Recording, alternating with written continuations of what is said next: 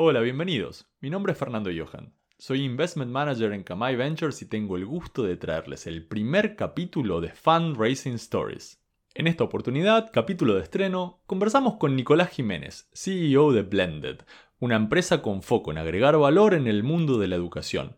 Y recorrimos una historia con muchas excepciones. No voy a adelantar nada más. Espero que la disfruten. Solo una cosa antes de pasar al invitado, este es un podcast nuevo, Así que si le dan un like, se suscriben y lo comparten, nos ayudan a llegar a más personas, que es en definitiva lo que queremos. Ahora sí, los dejo con la entrevista. Estás escuchando Fundraising Stories, el podcast de Kamai Ventures en donde entrevistamos a emprendedores para que nos compartan sus historias de cómo se lanzaron a levantar una ronda de inversión y las enseñanzas que les dejó el proceso. Gracias por darle play. Nos encontrás en kamayventures.com barra podcast. ¿Cómo andás, Fernando? ¿Todo bien? ¿Cómo, ¿Cómo te trata Madrid el día de hoy? Bien, todo bien por suerte. La verdad que esta semana igual más, viste, mirando ahí la, el día a día de Argentina con todo el tema, viste, de apertura, cierre de escuelas, donde abren, donde cierran. Eh, la verdad que fin de la semana pasada, el principio de esta, nos llevó bastante, bastante puestos ese tema. Así que nada, estoy en Madrid, pero con un ojo en, un ojo en Buenos Aires, ¿viste? Así que hay, momentos en que me olvido que estoy acá. Bueno, te cuento cómo empieza esto, si querés. En realidad ya empezó, estoy grabando hace 3 minutos 30 segundos. Y la primera pregunta que te tengo que hacer es, Blended, ¿cuál es el one-liner? One-liner, Blended, plataforma de gestión y comunicación para colegios, utilizada en 12 países de América Latina. Y hoy cuán diferente es, o sea, situación, porque viste, este programa es acerca de la historia de fundraising, ¿no? Eh, y es la historia de los protagonistas del fundraising. ¿Cuán diferente es hoy Blended de antes de levantar capital?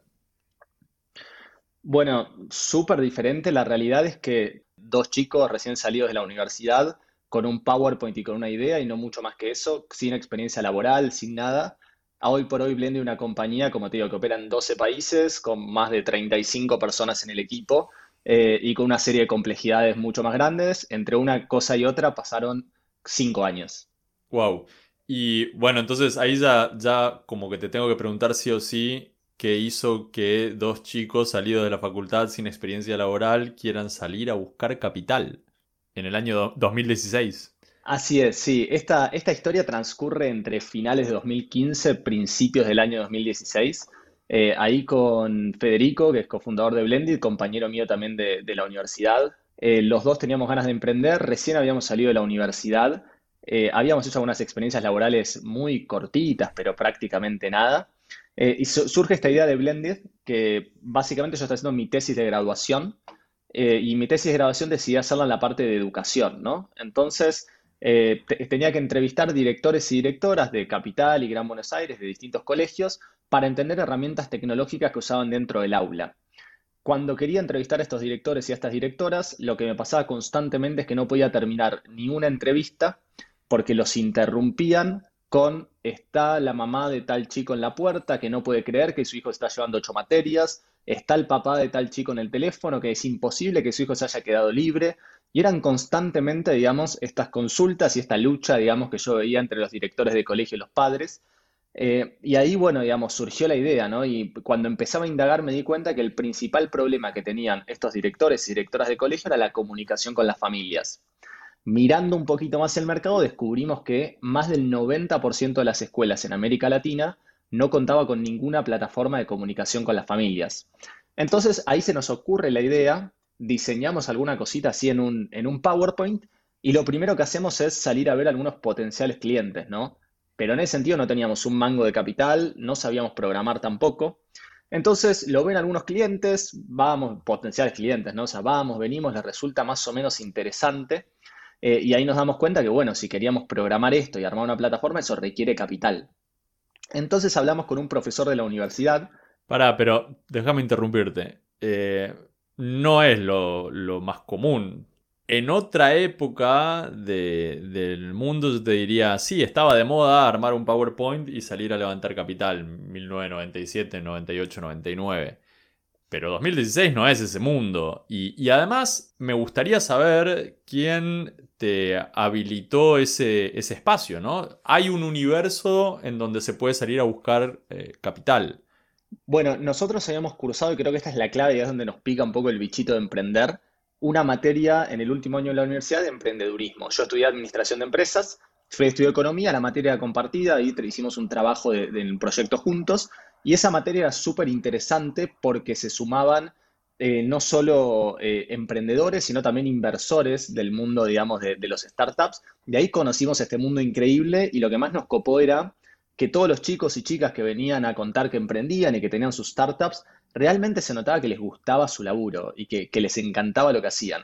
Entonces, a través de esta materia de emprendedurismo en la Universidad de San Andrés, con el profesor Sergio Postigo, gran profesor de, la universidad. Leyenda latinoamericana. Leyenda latinoamericana del emprendedurismo, nos abrió la cabeza y nos hizo entender que más o menos que había una manera de hacer las cosas, ¿no? Y parte de esta manera de hacer las cosas incluía levantar capital. Así que de ahí surge originalmente la idea de, con un PowerPoint y con no muchas herramientas más que eso, salir a, charlar con potenciales inversores. O sea, lo tenían bastante naturalizado. Para ustedes era una historia que había que recorrer. tengo una propuesta de valor, la quiero colocar en el mercado y si la quiero desarrollar y llevarla a término, necesito capital, para eso necesito inversores. Exacto, mira, Sergio siempre lo, lo ponía de una manera que a mí me gusta mucho, que decía, esto es un círculo, ¿no? Donde a vos lo que te pasa es, vos por un lado necesitas un producto para poder tener clientes. Ahora, para poder desarrollar ese producto necesitas capital. Y para poder levantar capital, y esto es la, parte que después te cuento, el inversor te va a pedir que tengas clientes. Entonces, este es un círculo complejo donde el que está antes siempre necesita la validación del otro, pero vos no tenés ninguna de las tres.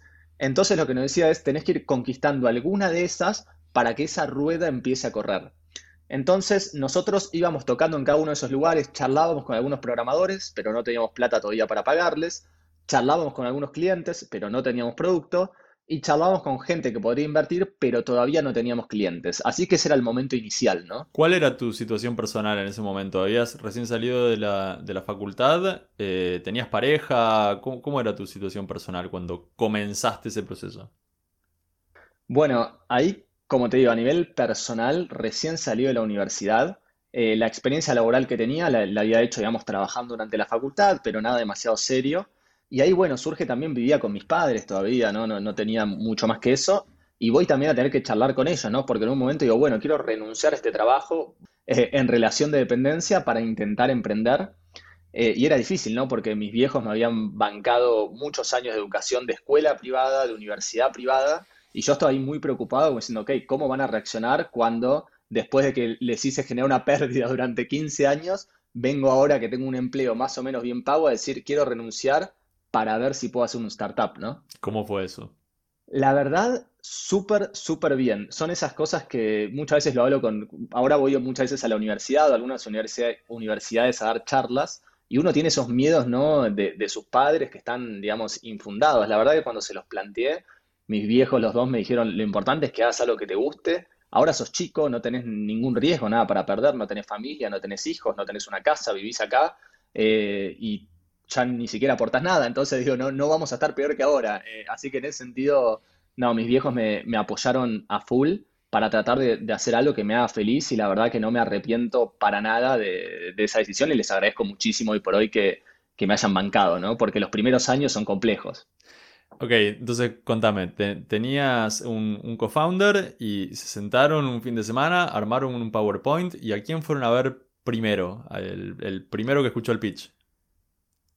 Bueno, recuerdo, de hecho la primera persona que, escuchó el pitch fueron dos. Primero, bueno, Sergio, nuestro profesor de la universidad, para tantearlo un poco y que nos dé ese feedback duro que, él realmente hacía muy bien porque acostumbrado a escuchar cientos y cientos de proyectos. Así que ahí vino, digamos, mucho del feedback duro que, que nos sirvió. Y después tuvimos una charla con un inversor ángel que había hecho algunas inversiones en, startups, que terminó invirtiendo en la compañía, fue nuestro primer inversor. Increíblemente, digamos, nuestro primer pitch termina invirtiendo en la compañía. Por eso te digo, nuestro caso es bastante raro, eh, porque tuvimos muchos SIS eh, bastante rápido. Pero esos fueron los primeros dos pitch. El pitch, obviamente, con, con, el profesor este de la universidad, más a modo de prueba, muy duro y con feedback muy, muy intenso, que era un poco el, el rol. Y el feedback con este inversor ángel, que realmente tenía capital para poder invertir, fue muy interesante porque nos dijo, esto está, muy bueno, cuando tengas cuatro o cinco contratos firmados, vení yo te doy plata. Pero hasta que no tengas cuatro o cinco contratos firmados, eh, no, no me avises. Y eso nos puso un objetivo muy claro de qué era lo que teníamos que lograr para poder dar el siguiente paso a la hora de levantar capital. ¿Se puede contar cuando levantaste esa primera oportunidad? Bueno, te, cuento un poco, sí, y cómo se desarrolló eso también. Terminamos levantando algo en torno a los 200 mil dólares. No me acuerdo exactamente por la modalidad de cómo levantábamos, después hubo otras rondas, entonces quise buscar el dato, pero no lo puedo ver exactamente. Eh, y básicamente eso cómo evolucionó, se terminaron sumando este inversor ángel junto con dos fondos de aceleración. Un fondo era el fondo del grupo Telefónica, Guaira, que era una aceleradora orientada a growth. Eh, creo que Guaira sigue invirtiendo en, proyectos en América Latina. Y el otro fondo era un fondo llamado East Point Ventures, que era un fondo orientado a educación y tecnología, eh, que es el mismo fondo de, Gaby Ruggeri, que es, bueno, ahora directora de Camay, por eso también aquí participando de este podcast. Así que el fondo de Gaby de EdTech, más el fondo de Telefónica, más este primer inversor ángel que fuimos a ver. Y después, si querés, también te puedo contar cómo terminamos en Guaire con el fondo de Gaby, que fueron caminos bastante diferentes. Sí, ahora hablamos de eso. Pero igual me interesa marcar que realmente el camino no es para nada promedio, ¿no? no tener eh, producto, no tener tracción, armar un PowerPoint, pitchear y que te empiecen a abrir puertas, eh, suele ser una historia no contada. ¿Cómo, te sentís con eso? Digamos, cuando, porque no debe ser la primera vez que hablas del tema, entonces, cuando estás, de repente te invitan a la universidad a dar una charla y de repente el profesor quiere que vos cuentes tu historia de sufrimiento, de aprendizajes y demás, y vos te parás ahí adelante y decís, no, no, nosotros armamos un PowerPoint y nos dijeron que sí, y bueno, y nos invirtieron. No, que, creo que ahí, bueno, todo el sufrimiento vino después, ¿no? Pero en, ese momento... No es posible no sufrir como emprendedor, no es posible. No, no, no, no, es, es, el, es, gran parte del camino, pero en ese momento inicial, primero creo que tuvimos muchísima suerte y también lo que tuvimos fue eh, esa inocencia de, de, no saber tan bien cómo funcionaba y no tener miedo porque no había nada para perder, ¿no? Entonces no teníamos ningún problema en ir y hablar con cualquier persona y ahora que lo veo en perspectiva, eh, hablamos del proyecto y de lo que queríamos hacer con mucha confianza y con mucha certeza, porque no teníamos experiencia. Entonces, eh, en general, obviamente, los inversores tienden a invertir en fundadores ya con experiencias anteriores y que han recorrido un camino, y es la mayoría de los casos estadísticamente hablando. Creo que a nosotros nos jugó a favor ser tan poco experimentados porque transmitíamos, creo que un nivel de, pasión y un nivel de confianza que, que ayudó.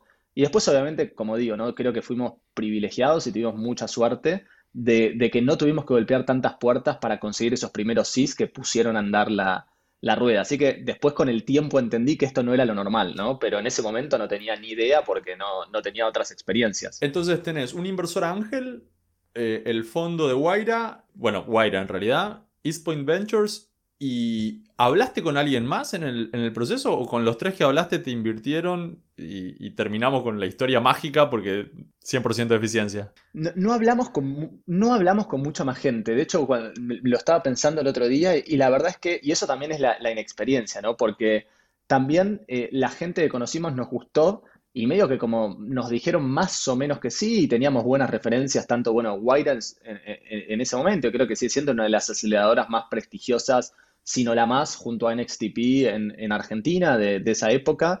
Y Eastpoint era el fondo de EdTech de, Early Stage más importante que había en, Argentina en ese momento también, ¿no? Entonces, un poco la, estrategia, y esto creo que también sirve a la hora de buscar clientes y capital, empezamos por los más grosos, como diciendo, ok, una vez que estos nos digan que no, después siempre hay tiempo de, de seguir viendo. Cuando nos dijeron que sí, charlamos con una o dos personas más pero la verdad que no mucho más que eso, ¿no? Eh, no, hubo muchas más charlas y, estuvimos muy convencidos de los dos lados en ese momento que ese era el camino para recorrer, de vuelta, en parte marcados por esta inexperiencia y esta inocencia de vamos para adelante y después vemos, ¿no? Ahora, vos venías con, con, una capacitación muy específica, con una expectativa de camino muy específica, o sea que ustedes venían ya con una inercia que los obligaba de alguna manera a pensar en una, evaluación. ¿Cómo fue esa conversación con, los distintos actores? Mi empresa vale tanto. ¿Y qué te dijeron del otro lado? Bueno, nosotros no teníamos ni idea de eso, teníamos cero conocimiento técnico, yo no sabía que era una evaluación, que era pre-money, que era post-money, que era cap, que era tasa de descuento. Para mí era chino y para, y para Fede, que era mi socio, también. No teníamos ni idea. De hecho, muchas veces ahora todos estos inversores que entraron en early stage, los tres siguen siendo inversores de la compañía. eh, y muchas veces ahora, bueno, imagínate, después de todos estos años tenemos un vínculo súper, cercano. Y a veces me, me acuerdo de eso y le digo, yo no tenía idea de qué me hablaban. O sea, básicamente ellos me decían, eh, queremos, ¿cuánto crees que vale la empresa pre-money, post-money? Y nosotros nos hacíamos los misteriosos porque no sabíamos de qué me hablaba. Entonces después llegamos a casa y poníamos en Google, valuación pre-money, valuación post-money. Aprendimos un poco de eso y lo que hacíamos siempre que nos terminó sirviendo era, yo no sé, decime vos. Eh, porque realmente no teníamos ni idea. Imagínate que la compañía estaba pre-revenue, pre-producto. O sea, no tenía absolutamente nada. Entonces, en ese sentido, creo que también lo más importante es, dar en, en la industria con buenas personas, ¿no? Y creo que de todos nuestros inversores, eh, más allá de ser muy buenos inversores, también siendo excelentes personas nos ayudaron a nosotros a entender, a contarnos cómo funcionaba, a mostrarnos cómo se componía una evaluación. eh, y en ese sentido creo que, fueron, digamos, también súper generosos, ¿no? Entonces, eh, la verdad que nos enseñaron ellos cómo hacerlo, lo aprendimos en el camino y todavía hoy les sigo agradeciendo eh, porque nosotros no teníamos ni idea, podrían haber hecho cualquier cosa, ¿no? Y decidieron hacer lo correcto. ¿Cuánto, cuánto se diluyeron los emprendedores, en este caso ustedes dos, en esa, en esa primera inversión? Algo entre un 15 y un 20%, no llegó al 20, pero por ahí, un número entre 15 y 20%, que era, después descubrimos que es lo súper estándar, digamos, en esas, en esas primeras rondas, Eh, o aunque sea eso lo, aprendí después, ¿no? En ese momento no, no tenía mucha idea. Está, está bien. Y, y me contabas recién que, que después levantaron dinero de nuevo. ¿Eso fue generado por un proyecto que fue creciendo, por demanda del mercado, porque apareció la oportunidad? ¿Qué, qué, qué pasó con la nueva ronda? Sí, la, la realidad es que la, la compañía después, digamos, eh, esto, esto más o menos la historia es que en, en 2016 levantamos el primer capital, empezamos a desarrollar el producto porque no teníamos nada. Recién en 2017 sacamos la primera versión al mercado y empezamos a traer el primer revenue. Eh, y para 2018 ya éramos la plataforma escolar más usada en Argentina, ¿no? Entonces hubo una explosión muy rápida entre fin de 2017 hasta llegar a 2018. También eso se, vio en un revenue que crecía a, a múltiplos muy, muy grandes.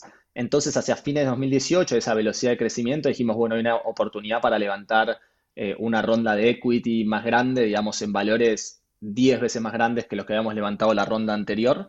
Eh, y ahí se levantó esa ronda que fue liderada por, por Omidyar Network, que es el fondo de los fundadores de eBay, un fondo eh, de impacto, pero de Silicon Valley muy, muy tradicional, y también acompañado por eh, muchos de nuestros inversores de, esa ronda inicial también. Así que básicamente por un crecimiento de, de tracción de revenue surgió la oportunidad porque necesitábamos escalar el equipo y la compañía para hacer frente a la demanda que había. Y bueno, por suerte desde ahí sí, siguió, siguió creciendo un montón. ¿Sabes que uno de los procesos emprendedores que más se subestima es la cantidad de tiempo necesario para levantar capital? No te voy a preguntar cuánto tomó la primera vez, porque por cómo viene la cosa me vas a decir, no, en dos semanas teníamos todo solucionado y demás. Entonces me voy a agarrar de la segunda ronda, que es una ronda de 2 millones de dólares más o menos por lo que me estás contando. Eh, y, y te pregunto eso, o sea, e- en algún momento ustedes dijeron, bueno, vamos a levantar una ronda más grande. Desde ahí hasta que todo estuvo firmado y hecho, ¿cuánto tiempo pasó más o menos? En la segunda ronda pasó un montón de tiempo porque en el medio nosotros teníamos casi el 100% de nuestro revenue en Argentina. Y en el medio Argentina decidió hacer alguna de sus magias macroeconómicas, como devaluar su moneda. Argentina decidió ser Argentina como siempre eh, y devaluar su moneda, por ejemplo, en un 100% de un día para el otro, en el medio de la negociación de la ronda. Entonces, básicamente, pensá que esto que te estoy contando era fines de 2018. eh, por ende, agarramos uno de los momentos más complejos de la macroeconomía argentina en mucho tiempo. Eh, nuestros, me acuerdo de hablar con los abogados. eh, e- esta historia es bastante divertida. Llego un día a la, a la oficina, pre-ronda, tenemos una oficina muy chiquitita, ahí viste todo muy artesanal, donde nosotros arreglábamos las cosas, pintábamos las paredes, arreglábamos, se rompía el baño. y teníamos una tele con, donde veíamos tele por internet, pues ni siquiera pagábamos el cable porque teníamos, viste, dos mangos en ese momento. Y llego un día de, una reunión y uno de los chicos, uno de los programadores me dice, che, Nico, eh, el, no sé, el dólar eh, ahora vale la mitad que a la mañana. Y le digo, no me hagan estas jodas porque sabían que estábamos en la y son muy de hacer chistes. Y le digo, y me mira, viste, medio que dice, bueno, y se va. Prendo la tele y cuando la prendo el dólar había cambiado un 5%. Le digo, estos boludos me están haciendo un chiste. De repente me doy cuenta que como era televisión por internet estaba desactualizado dos horas. Cuando toca actualizar, el dólar devaluado 100%. Llamo a los abogados de, que estaban tramitando con nosotros la, ronda. Me dicen, Nico, se cayó, esto se cae todo. Me dice, o sea, todo, tengo deals 100 veces más grandes que el tuyo todo está frenado, todo está caído. Eh, llamo a, los inversores de la ronda, no me atendían el teléfono, digo, bueno, listo, se acabó, ya está, se pinchó todo. Eh, y por suerte, por suerte, eh, como digo, siempre tuvimos suerte de tener muy buenos inversores con una mentalidad a largo plazo. Y al otro día o dos días después, después de haber reflexionado, todos entendieron que, que esto era algo coyuntural y temporal y que la compañía tenía proyección a largo plazo. Pero bueno, eso hizo que la ronda tome entre seis y nueve meses, te diría que tomó, desde que, desde que empezamos a hablar con fondos hasta que tuvimos el dinero depositado, nueve meses más o menos. ¿Y, cómo se siente? Esta, pregunta me, da mucho placer hacérsela a las, a las personas, a los emprendedores que levantaron una ronda de, de un millón de dólares o más. ¿Cómo se siente ser millonario por un segundo? No, vos no, eh, eso, eso lo aprendés, vos no sos millonario, la, ese, es capital que, tiene la compañía, eh, pero al mismo tiempo igual, eh, o sea, uno está a cargo obviamente con un equipo y con un, y con un directorio de administrar ese capital para la compañía y, es una responsabilidad enorme, ¿no? Porque, o sea, te abre un, mundo de decisiones para tomar y algo muy loco que lo hablé con muchos emprendedores y que te pasa es que cuando uno está llegando a la ronda de inversión, requiere tanto esfuerzo, tanto esfuerzo y tanto desgaste, y porque también hay un esfuerzo del equipo, porque para levantar esa ronda hay que llegar a determinados objetivos de ventas, de cantidad de clientes, de resultados, que suelen ser muy exigentes, y en el momento en que vos llegás a esos resultados y la ronda, como te digo, con estas idas y vueltas de la macroeconomía, las negociaciones, los abogados, no dormís, eh, en el momento en el que se cierra y aparece el dinero depositado, uno tiende a creer que todos los problemas que tenías se resolvían con más plata, que ese es un error de, emprendedor al principio de, ok, hoy yo tengo todos estos quilombos, pero el día que tenga un millón de dólares puedo arreglar todo, que es la mentalidad de todos, un millón de dólares arreglan todos los problemas. El momento más duro es cuando te das cuenta de que no, de que todos los quilombos que tenían siguen estando ahí y la guita no los resuelve, lo resuelven las personas. Y ese es un momento súper, súper duro y un golpe grande porque dices, ok, tengo la plata, pero igual ahora tengo que ejecutar y tengo que hacer y la plata sola no lo va a arreglar. Eh, y ese para mí fue un, antes y un después grande en, mi, vida de emprendedor. En ese espíritu tengo una pregunta en la lista que, tengo ganas de que participe de estas conversaciones con emprendedores, que es, en tu opinión, cuán determinante fue eh, haber decidido levantar inversión y, levantar inversión en el momento en que lo hiciste. ¿Cómo, es tu caso? Y, estando tan relacionado con el nacimiento del proyecto, probablemente si no levantabas plata no había Blended hoy. Eh, pero te cambio la pregunta entonces y te hago otra que es, con esta experiencia que, tuviste, para vos, eh, ¿es una posibilidad ser inversor? ¿Sos inversor hoy en algún proyecto? No, todavía no. Es algo que, tengo muchas ganas de hacer, pero todavía no tengo tiempo. Eh, así que en algún futuro, cuando tenga más tiempo, me, encantaría hacerlo. ¿Te gustaría hacerlo? Perfecto. me encantaría, sí. Y, y la pregunta entonces es, ¿por qué? A ver, creo que hay tipos distintos de compañías, ¿no? Pero la realidad es que en el mundo de hoy y con la cantidad de hoy el capital eh, sobra en el mundo. O sea, hay mucho más capital que buenos proyectos, muchísimo más capital que buenos proyectos. Eh, entonces, en esa línea también lo que uno aprende es que sin capital en el mundo de la tecnología es muy difícil competir. De hecho, hay, un, hay una nota muy linda se llama The Land of the Super Founders, la tierra de los superfundadores, que se hace un análisis técnico de todos los fundadores que terminan fundando billion dollar companies. Y si vos mirás el ratio de los que levantaron capital, es el 95%. Y básicamente lo que se destacan es que levantan mucho capital y muy rápido. Por eso se llama la tierra de los superfundadores, porque son fundadores que tienen un background particular, con mucha experiencia, han sido exitosos del pasado, tienen una idea muy buena, y eso les permite levantar muchísimo capital en un periodo de tiempo relativamente corto. Entonces, en un mundo como el de hoy, tan globalizado y tan competitivo, donde vos competís contra empresas de todos los países del mundo, tener, digamos, caja en el banco, para mí es algo que es necesario. ¿Es suficiente? Para nada. para nada. Después viene todo, después hay que ejecutar y después hay que alcanzar los objetivos. Pero con esa, con esa caja, eh, para mí es algo que hoy por hoy eh, es necesario para competir. Es muy difícil competir sin eso. Muy difícil.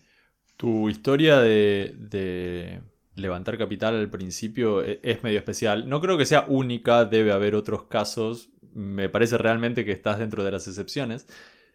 Pero tuviste tiempo como para ver que el promedio es otro y ver una realidad que más bien eh, apunta a, levantar capital con otras variables, ¿no? Entonces, teniendo en cuenta la experiencia de estos cinco años, de ver proyectos, de ir a la facultad, de charlar con otros emprendedores, en tu opinión, y teniendo en cuenta que, sos vos y, y, que es tu experiencia, ¿cuál es tu recomendación para quienes estén pensando en levantar capital por primera vez hoy?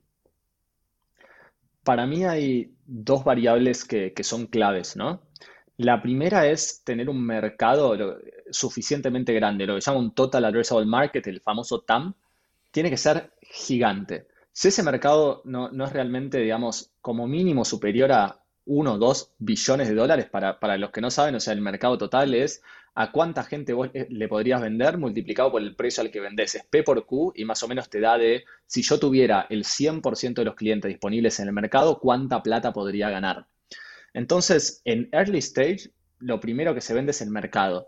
Si el mercado no es suficientemente grande, no va a haber una oportunidad de retorno grande para el inversor, por ende no le va a interesar y no te va a dar bola.